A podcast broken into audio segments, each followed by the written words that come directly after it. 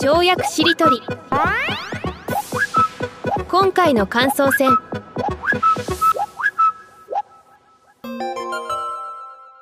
では、ちょっとあの、振り返り、えーお聞きになってる方は資料、ね、あの、見れるようになってるかと思うんで、まあ、ちょっとそれを見ながら振り返っていきたいと思いますが、まずその、まあ、1ページ目というんですかね、最初のところですが、どうでしょうこれ前回の振り返りから入りましたね。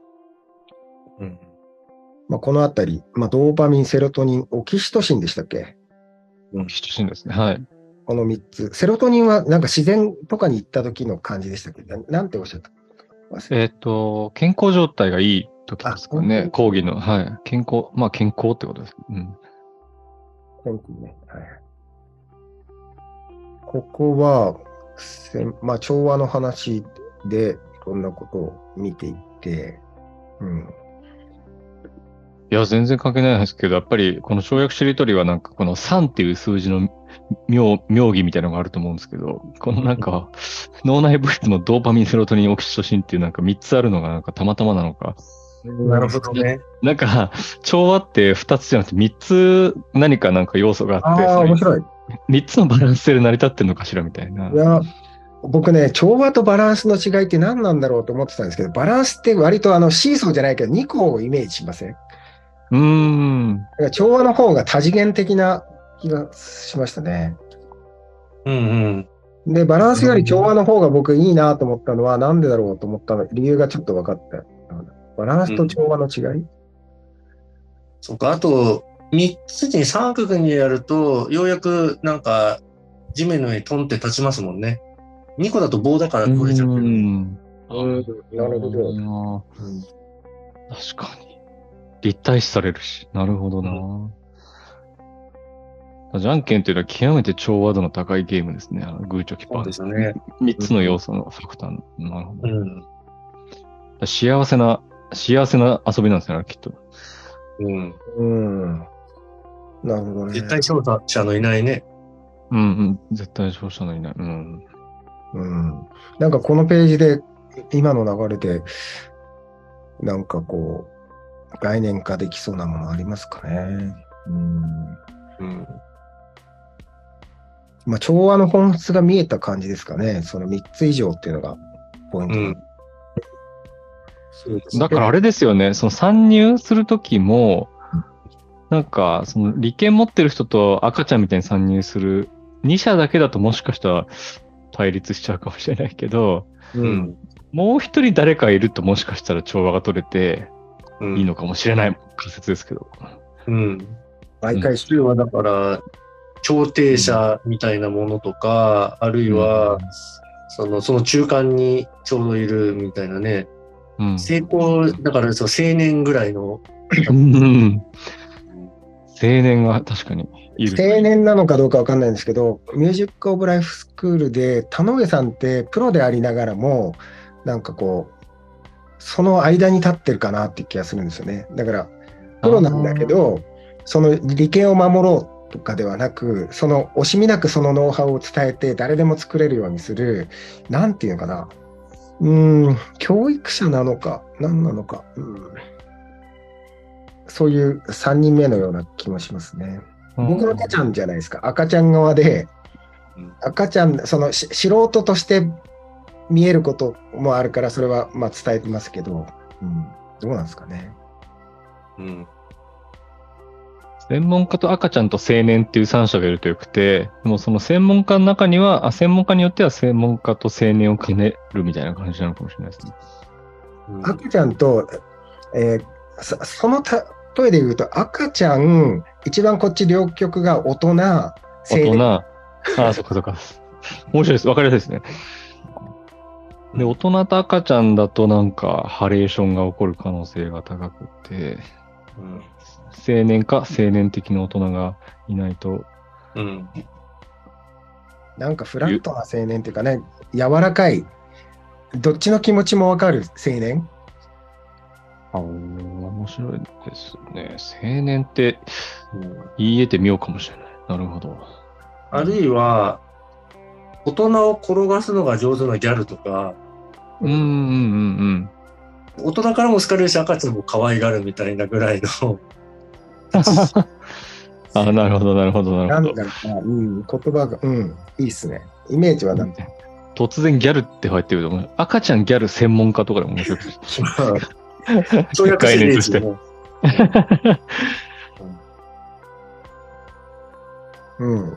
ギャルって基本的に北条さんが何回か前に言ってた、可愛いを見つける天才だったりするから、あるう種ん、祝福の天才ともそれは言い換えられるから、うん。だから、もっと自分の中のギャル性を大切にしたり、社会の中のギャル性を育もうみたいなことに、うんまた発展してそうな気がしてきますね。うん。そうですね。うん。うん面白い生き物ですよね。その時代時代の、なんかそう象徴的なね、言葉作ったり、ファッションしたりね。で、パッと生まれてパッと消えていくみたいなね。うん。うん。で、やっぱり別物に進化してたりとか、いつの間にかね。うん。なんかす素晴らしいというか、教育者に適性がある人って、まあ僕はワークグラムでマザーって呼んでるんですけど、うん。そういう対象、赤ちゃんのようにというか、まあ、初学者とかも、こう、愛おしんで育む関心がある人は、やっぱり大事かなと思いますよね。これってあれかもしれないですね。大人とか専門家が利権に群がってるっていうのは、オキシタオキシトシン変調型社会であって、マザーながもっと増えるっていうのは多分、オキシトシン、あー、ごめんなさい。違う。うん専門家が群がってるのはドーパミン変調型社会で、マザーがもっと増えていくと、オキシトシンがもうちょっと社会に増えていくから、うん。そういう目線で見ると、オキシトシン不足なのかもしれないですね。ハレーションが起きていて、流動性が低い領域というのは。セロトニンってどうなります？その文脈で言うと。セロトニンって結構あれなんですよね。うん、た他他者との関係、あ、すみません、僕専門家じゃないんでわかんないですけど、あくまで自分、自分のコンディションの話だったりするから、ドーパミン自然の中で幸せな感が生じてる時みたいなイメージもありますけど、どうなのかな。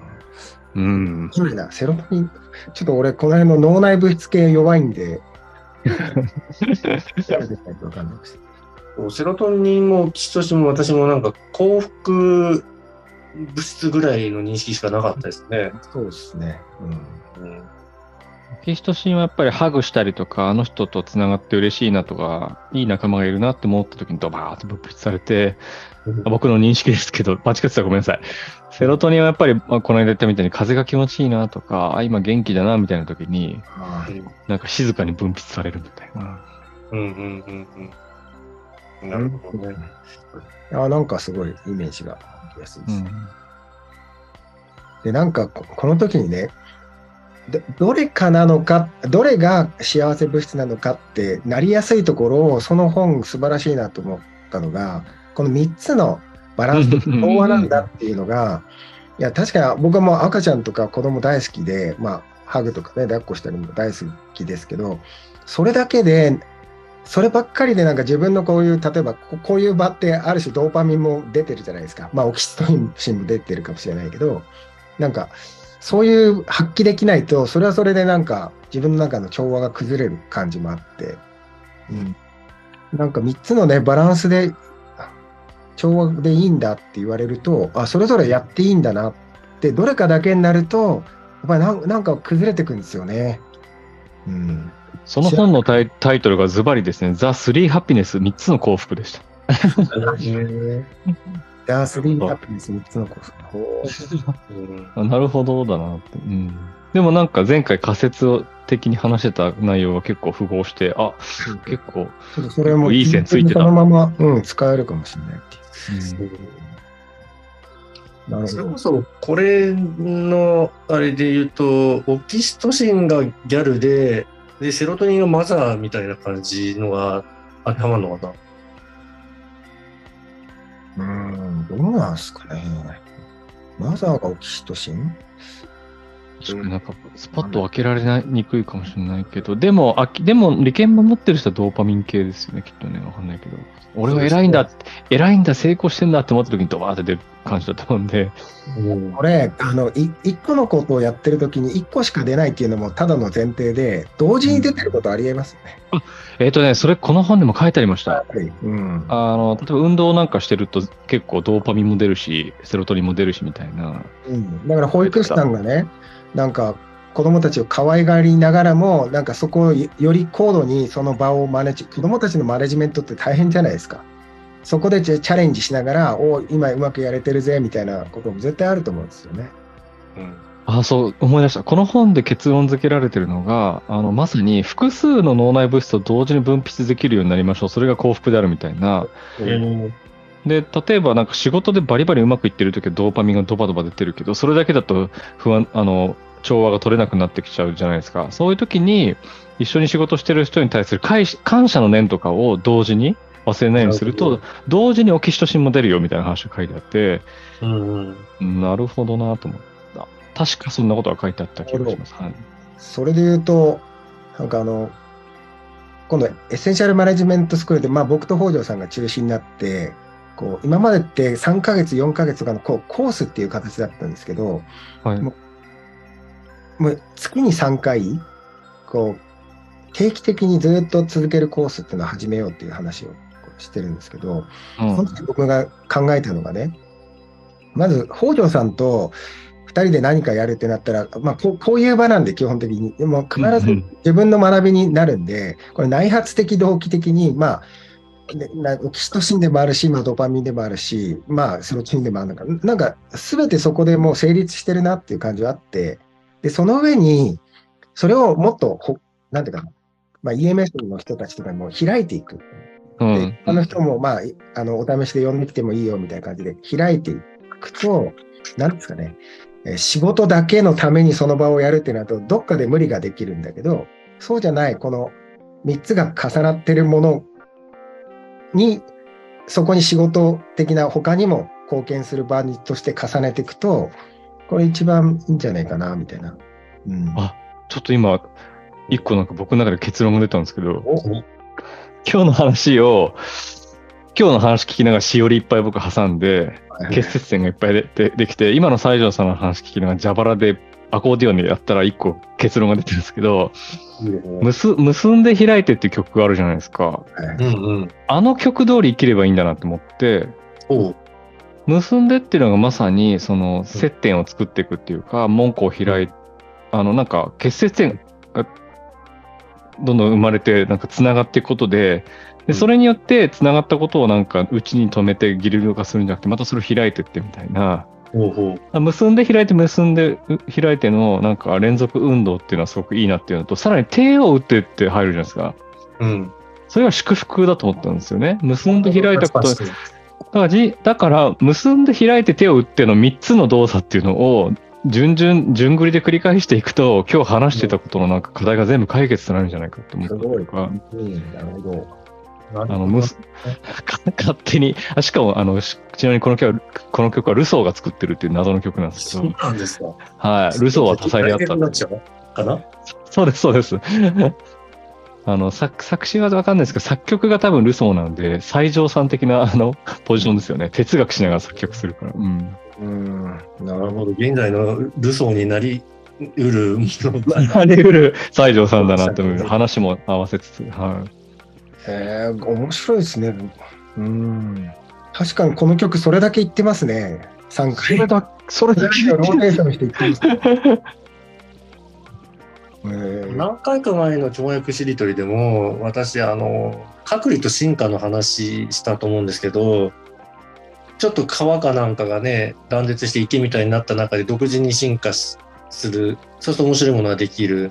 でさらにまた川とつながった時に荒廃してみたいなそれが文化とかの発展のだから日本も鎖国をしてそれがまた外国とつながって面白いものが生まれるみたいなはい適度な隔離とその適度なその交流うんの、そのバランスがとても新しいものを生んだり進歩させるでそれって今聞いたら結んで開いてそれだなって思いましたね。うん。確かうん。結んでの解釈いろいろできるってことですね。接続するってことにもなるし、閉じるっていう意味合いにもなるかもしれないし。うん。なるほどな。だからここでもなんか要素が3つっていうのがまた面白いですよね。結んで開いて手を打ってっていうのがなんか、調和取れてる。調和取れてる感がある。なんだか。いや、ちょっとそれに重ねて言うと、僕の研究の仕方も基本的にこれだなと思ってて、う。ん。結結んでっていうのかな、この意識があるときにインプットしますよね。いろいろ本読んだりとか、折り目つけて。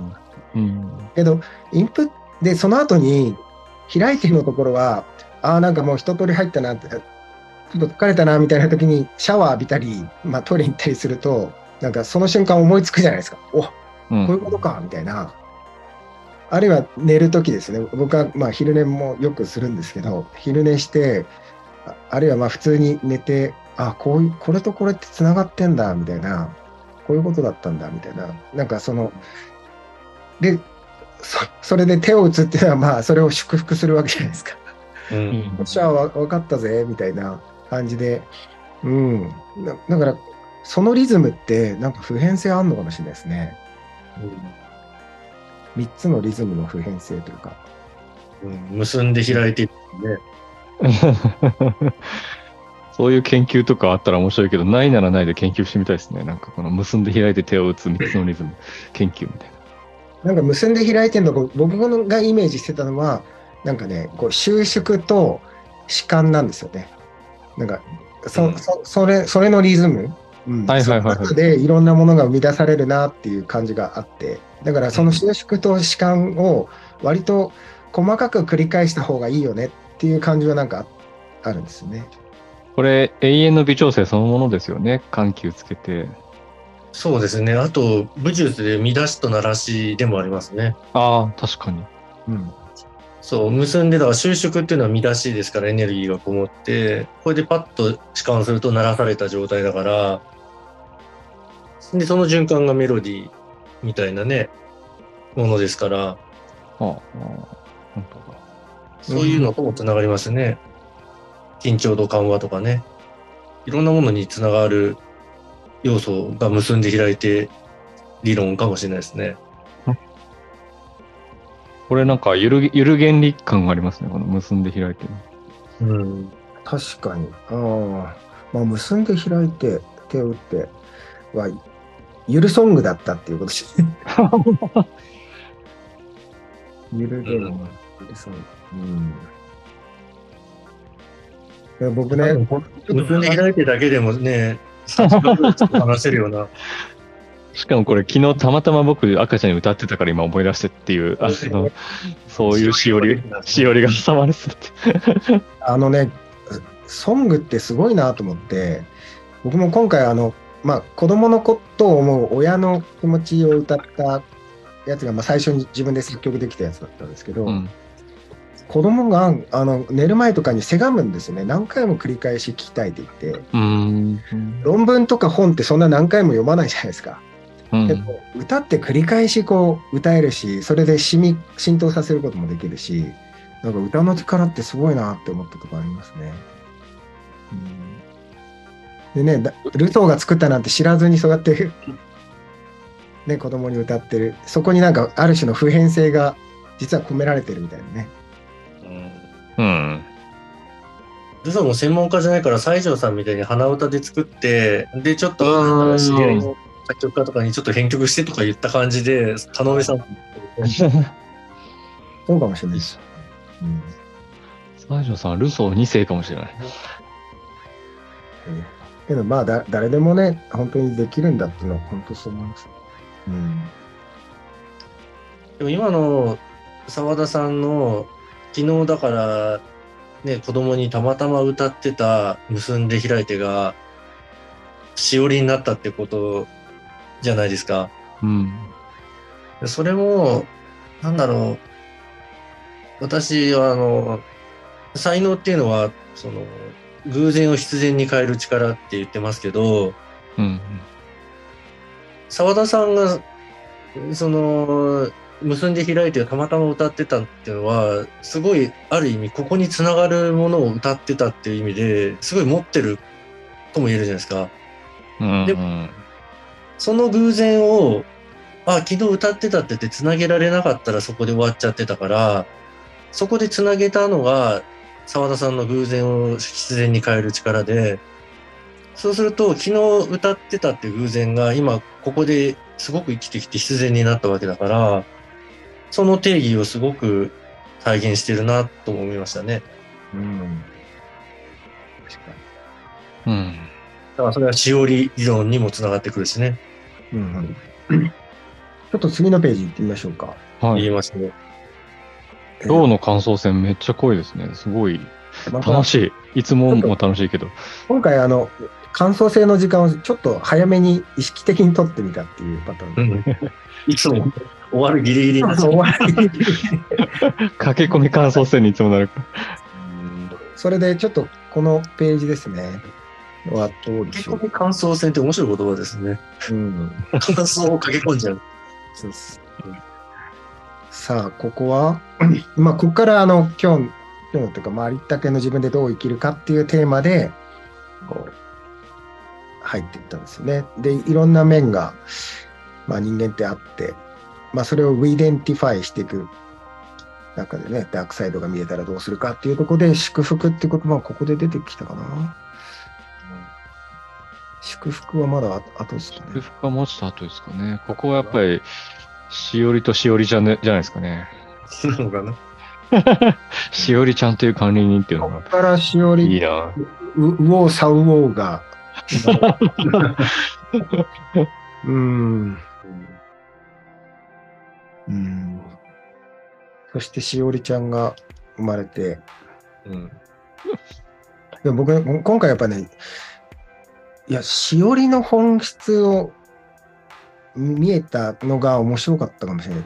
だ単なるリマインドとか、そうじゃなくて、その蛇腹？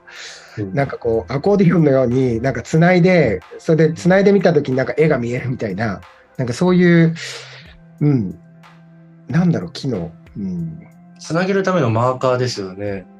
だからピッケルみたいな感じでね。そう、そそれが、そうそうそう、繋げたときに、なんか、繋げた結果見える絵があるみたいなやつじゃないですか。なんですかな。うん。しおりって、西条さんが言ってた折り目の方がなんかじゃ、言葉としていいかもしれないですけどね。本読んでて折り目をつける。だからそれ、折りで折り目がつけられることによってなんかその、事象とか折り紙みたいに、それこそ蛇腹みたいに折ることがその後またできたりするから、その折り目に沿って、うん折り目に沿ったら遠かったなんか面と面が接続されたりするから、うん。だから人生人生の節目とか言うけれども、うん。節目って結果的に節目になるけど、人生の折り目はですね、もうなんか、能動的に作っていけるんじゃないかな、みたいな。ああ、面白いな。あ今のこの言葉折っとこう、みたいな。はいはいはい。あだから人は写真を撮ったりアルバムを作るのかもしれないよね。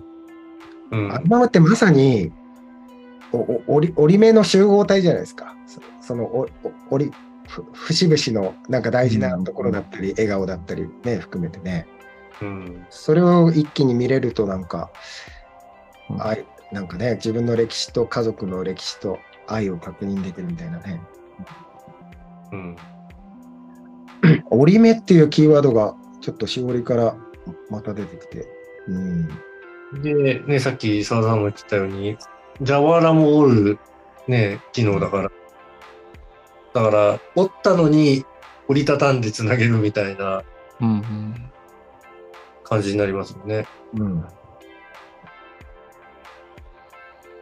そうすると思わぬなんか、記憶と記憶が結結ばれてったりとか、これっうんて結んで開いての応用じゃないですか。折ってつなげて祝福するってね 確かに、本当ですね。本当だ。そうか、だから折るっていう行為の本質はワープってことかもしれないですよね。あ面白いよ。折ることによって離れた空間がピタッとくっつくから、うーん。おそれで、そうかもしれない。うん。時間もくっつきますよね、多分ね。そうそう。ワープ、時間と空間のワープが折るという。おお。面白い。面白いですね。ワープか。で、それは多分最近宇宙論と宇宙論、宇宇宙論とかでも、そういうことが多分起きてるんですよね。うん。ね空間とかの折り目とかが多分ワープさせたりとか、もうアインシュタインの時点で時空は歪むということが証明されてるわけだから、で、ワームホールとかもね、あれ多分、あの、カーブしたりしてるわけだから、空間も歪むから、そういう意味じゃ、宇宙規模でも折り目っていうのは、ワープ空間として多分存在してるんでしょうね。うん。うん。なんか面白いっすね。ああ、本当にそう。僕ね、あの、研究するときに、なんかこう、例えば二日酔いで自分でアウトプットするまでのエネルギーがないときってよく本読むんですよね。それは割と空気を吸うぐらいでできるから。で、その時にやっぱりバシバシ折ってくるんですよ。ななんか、まあ戦争だったら戦争に関する良さそうな本を集めて、もうバシバシ読んでバシバシ折ってって、でその折ったことも忘れてるんだけど後でそのテーマをもう一回ちゃんと論文にしようと思った時にやっぱり一気にそのお折り目を時間と空間でワープできるんででバババババってこうもう一回作り直せるっていうかねこれはや、まあ、自然にやってたなっていうでそそれを禁じられたら僕記憶力がないんでかなり研究できないタイプだなと思うんですよね。うんうん。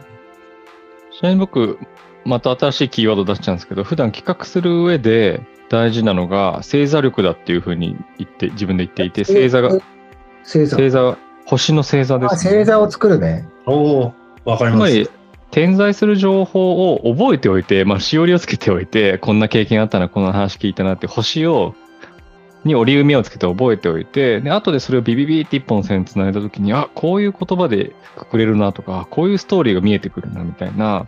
でもこれって、その、まず、星を覚えてないとできないんですよね。だからやっぱり、折り目をつけなくちゃいけないし、あとうん、遠い距離の星同士をつなぐためには、やっぱりなんかワワープみたいなな、ワープとか大胆さみたいなものが必要で、うんそもそも星座って大胆じゃないですか。全然黒板に見えないのにな、みたいな。俺も一個も納得したことないですよ、あれ。必死ぐらい。そうですよね。被釈ぐらいかな、みたいな。あそうそうあのくらいわかるけど、なんとかグマ座とか言われても、見えねえみたいな。そうで、これ僕、じ人どで人生も一つの星座なのだとしたら、ななんかやっぱりその人生でどんな行動を取るかとか、どんなしおりを挟んでいくかっていうのも大事だと思っていて、そういう意味で言うと西条さんの人生っていうのはまさになんか研究者としてのなんか星もあれば、なんかその、えっ、と、本当にあの、踏ん張ろうに東日本みたいな星もあれば、そこに作曲家っていう星も加わってるわけじゃないですか。だそれを繋いでいった時に今、西条座っていうのはすごいユニークなことになってるわけですよね。でもそれは、えっ、と、なんだろうな、過去の折り目を大切にしながらも、新しいなんか足跡をつけることで、新しい世界に、そのなんかワープもしてるし、みたいな。だから、ちょっと今、あの、いろんなレイヤーの話同時にしちゃいましたけど、なんかやっぱ折り目をつけて、折り目同士をワープさせて、どんな星座作るみたいなことが、企画においても人生においても結構ね、大事かもしれないです。折り目の星座って折り紙ですよね。立体的な。うんあ、確かに。うん。あれで星座みたいに紙一枚のペラをね、別のものに変えるっていうのは、星座とすごく似てますよね。うん折ってつなげて形にしてってね。なるほどね。面白い。その中には、その星の中には、その見苦しさっていう星もあっていいと思うんです、ある種で。あ、こういう星も自分もあったんだ。でも形としてはなんかそれによってまたすごくユユニークな形、独自性をまた放っていくかもしれなくて、うん。それによって、あの、他の星が際立つ可能性もだってあるし、だって絵の具だって黒とか変なね、濁った色があるからこそトータルして美しい作品が作れるわけですしね。そうですよね。だから自分の人生の折り目、多種多様な折り目を辞任して生きるってことがありったけの自分で生きることなのかな。うん。あとね、あの、私もだからやっぱりね、星座はすごく例えるんです、星座力っていう言葉はさすがに使ったことはないですけど、やっぱり星つなげて星座にするみたいな。ですそれは例えば、普通の文章と比べて作詞って言葉はすごく星座に近いと思ってて、あの、西条さんと曲作りをするときに、自分の作詞作曲について思うことみたいのを一回送ったこととかあったんですけども、その作詞の特殊性っていうのは、限られたその歌のふわりの中に自分の思いとかメッセージなりを入れなきゃいけない。そうすると何が必要になってくるかっていうと、結構それはプロでもやりがちだなって思うのは、そのふわりの中に言いたいことを全部入れて完結させるタイプは多いんだけど、私もう少し可能性があるなと思ってて、星座にするって思ってんです。詩のような作業って。それは、限られたふわりの中にプロットを打って散りばめて、で、その人のイマジネーションでつなげて星座になるような構造にして詩を作る。うん、そうすると、限られたふわりの中よりも大きな世界を表現できるようになる。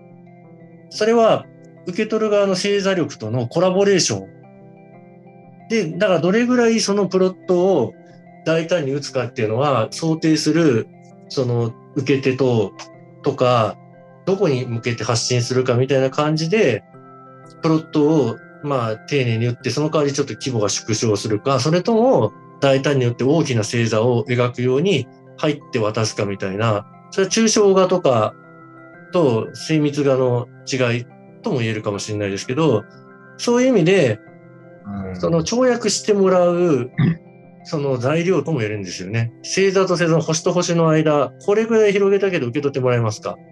うん、そういう意味では跳躍しりとりって結構、その星座力を委ねてるような場でもあると思いますね。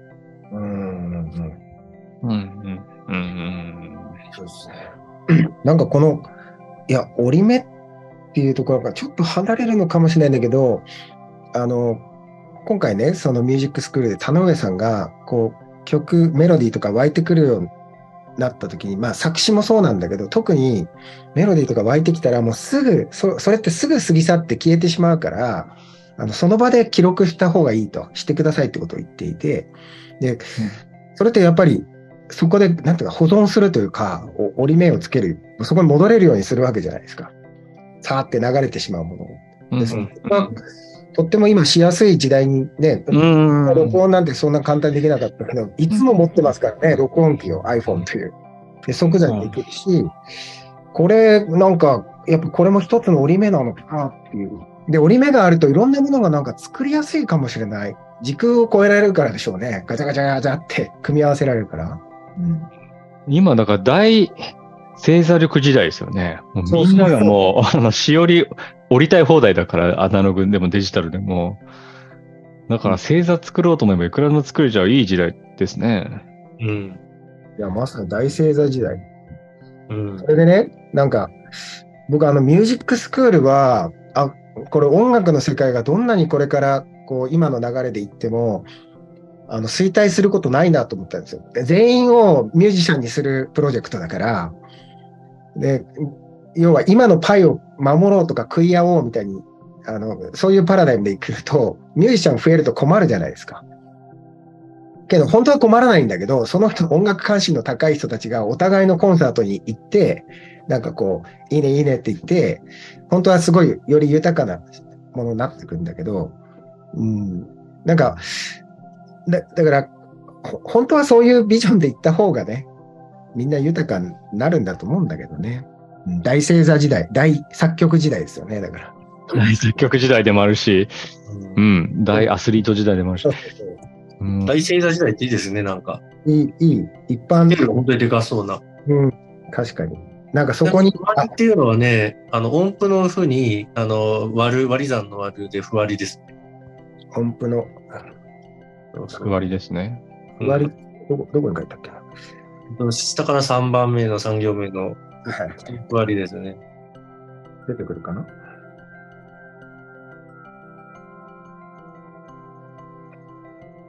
出てこないね。音符。あの、よければ後で僕がアップする前に直しておきます、そこで、今思ったのがね、この大星座時代、これはかなりあの汎用性がある、なんかこう、コンセプトですね。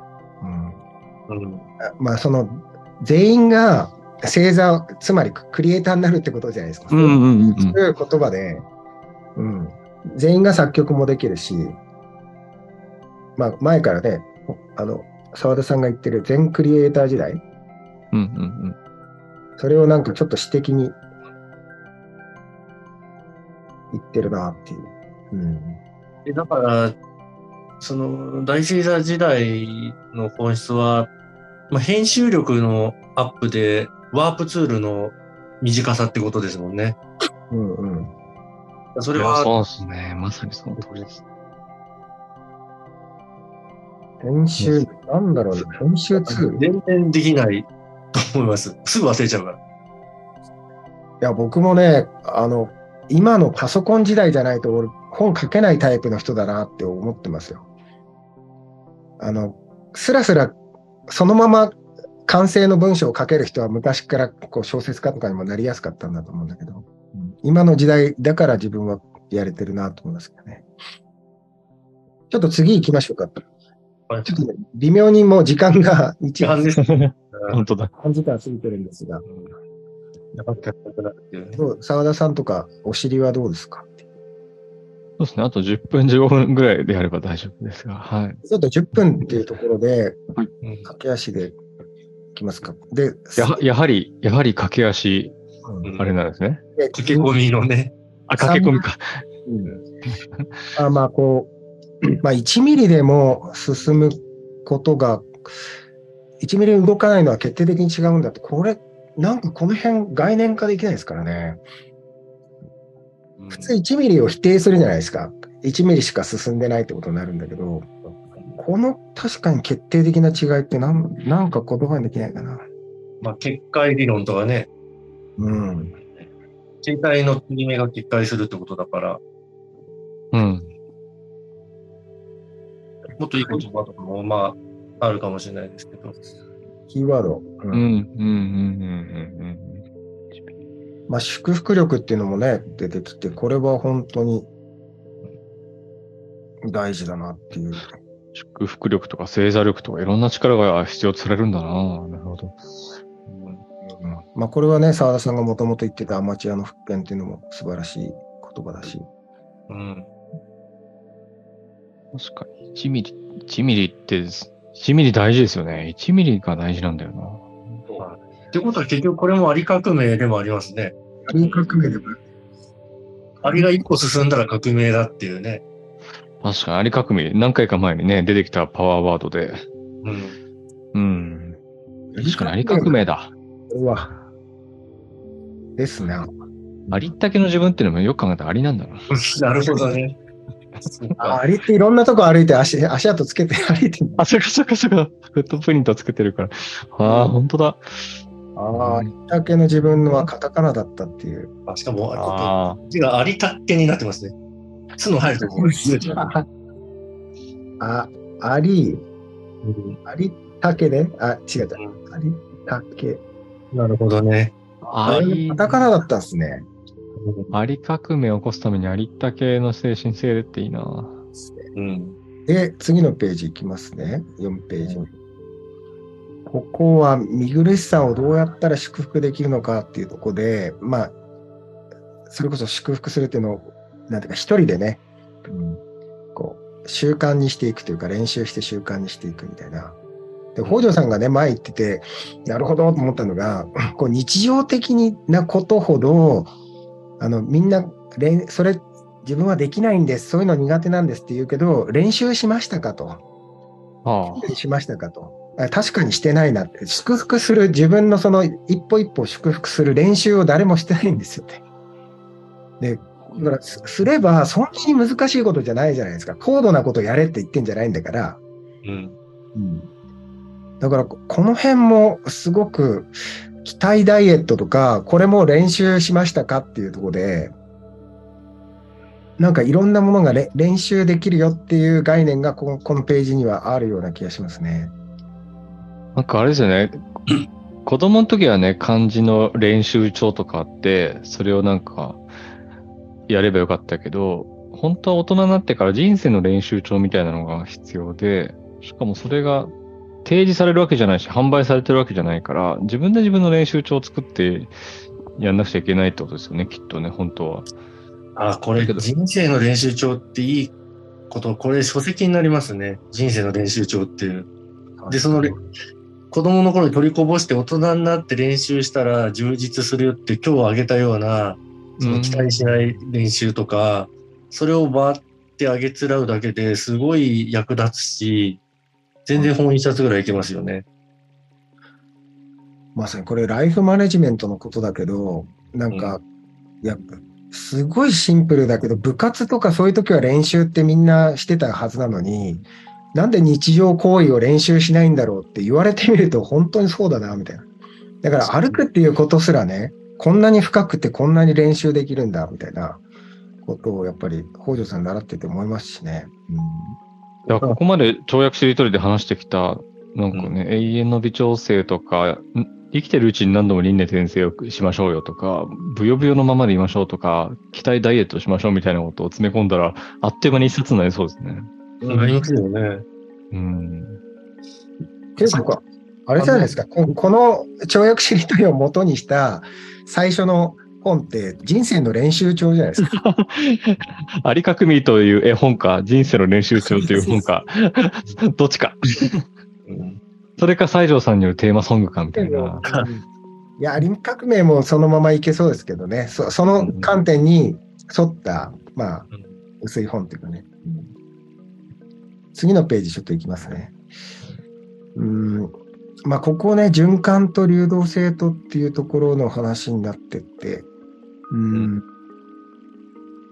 まあ、視点、視点、オープンネス。この辺もオープンネスの話ですね。うん。で、最最後の方かな。うん。概念戻しみたいなところで、うん。ですね。うん。まあ、そんな流れで。いや、すごいですね。今回もすごいね。さっきのね、ムルバーのところで思ったのが、その練習ともつながるんですけど、小学校とかでどんな教科とかとも優先してやった方がいい、その、それこそ練習であり教科っていうのが、人の気持ちを考える練習って何にも優先してやるべきなんじゃないかって思ったんです。うん、うん、そのこれじゃなくて何時にする練習ですよね。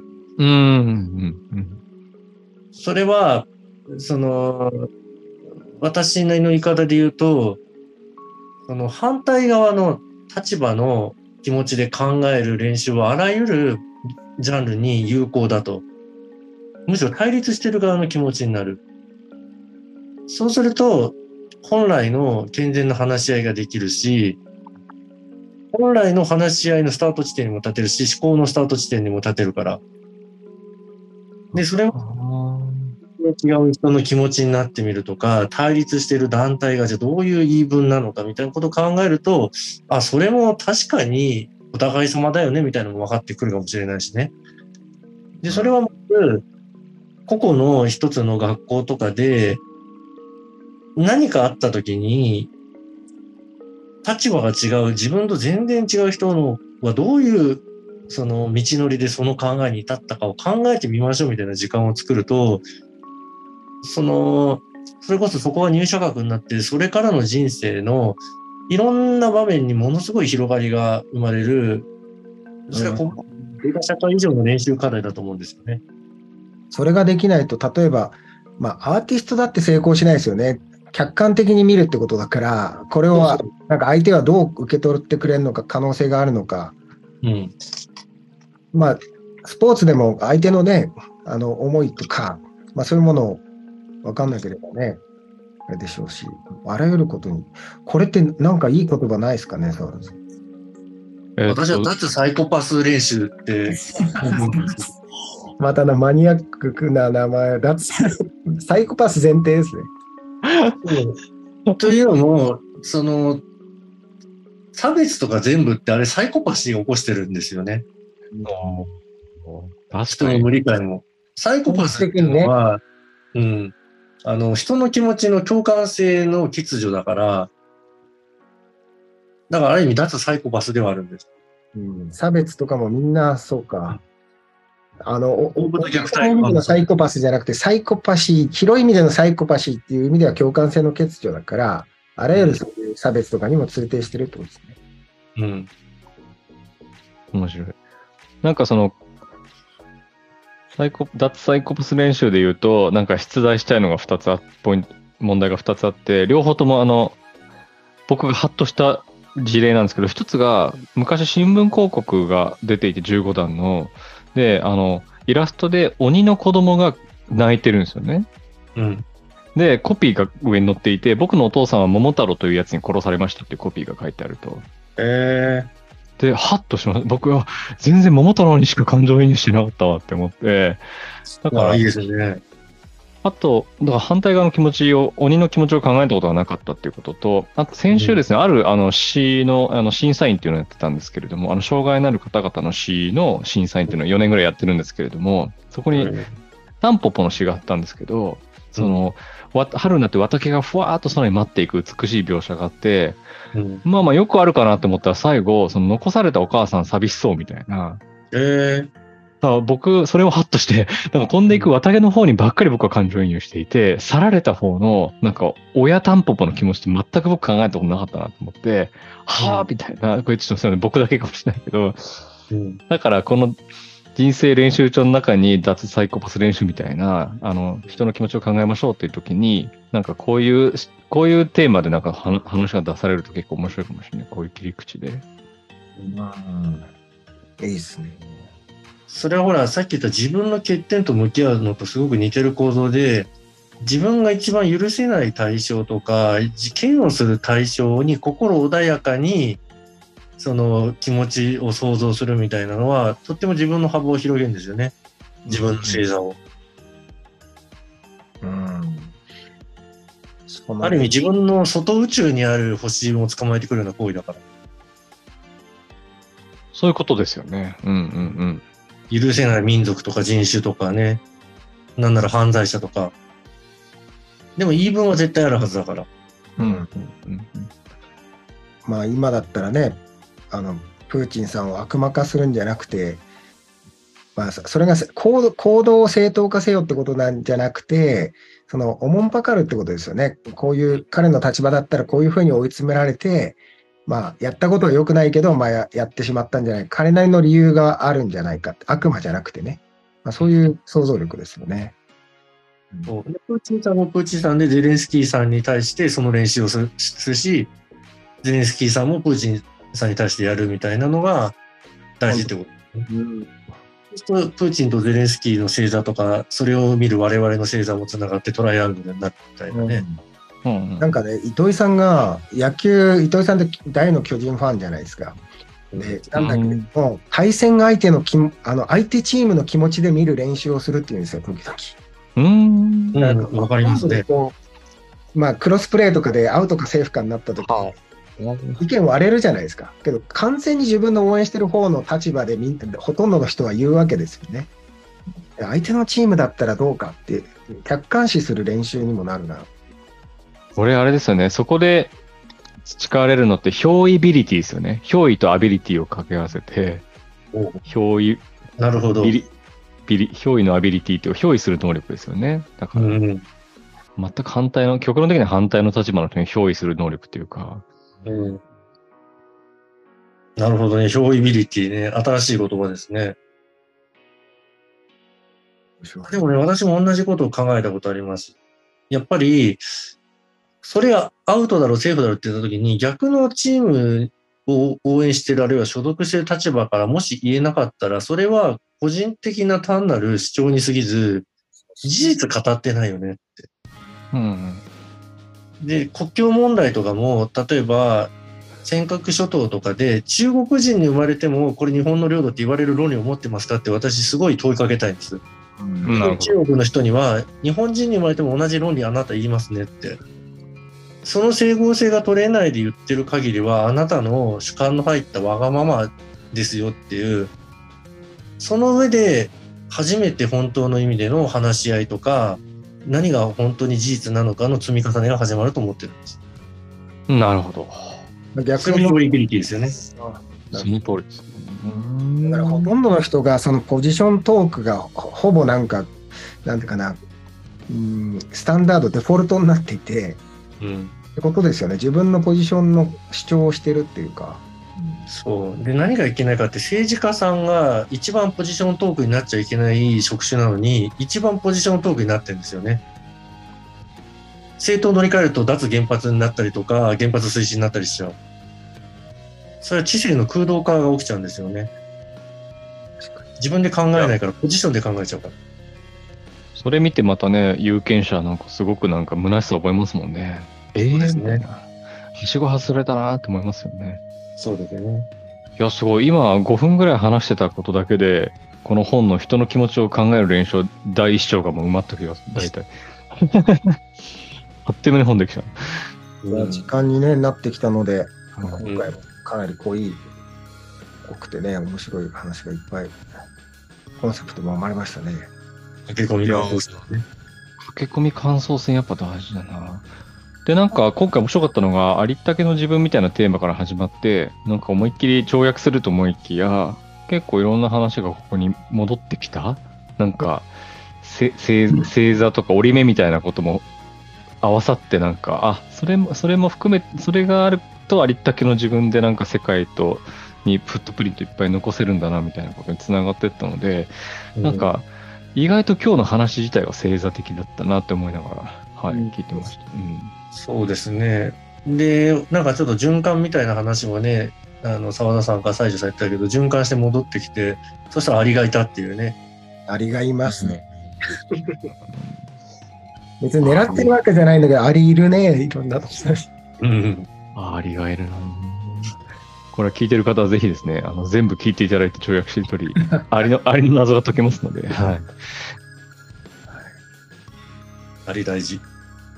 あれ大事。じゃあ最後、西条さん、締めてください。いやーこの一周回ってアリにたどり着いて、ありったけの自分でどう生きるかっていうね、テーマのアリが、カタカナのアリだったっていうところで、こう、スパイラルアップしてね、戻ってきたなって感じがしますが、まあ、今日もありがとうございました。かなりあの僕も日頃ね、大事にしたい言葉とかね、概念と出会えた感じがいます。またね、えーこれ何回かにこう分けて、僕らのこの跳躍しりとり、1回あたり3回、4回 ?3 回でしたっけ？えー分けて。よ4回ですね。4回です。そうですね。お届けしていますので、まあ、あの、塊ごとね、ちょっと興味があったら、前に遡って、前の回も聞いてみようとかね、楽しんでいただければと思います。はい。それでは、澤田さん、北条さん、ありがとうございました。ありがとうございました。りがとうございます。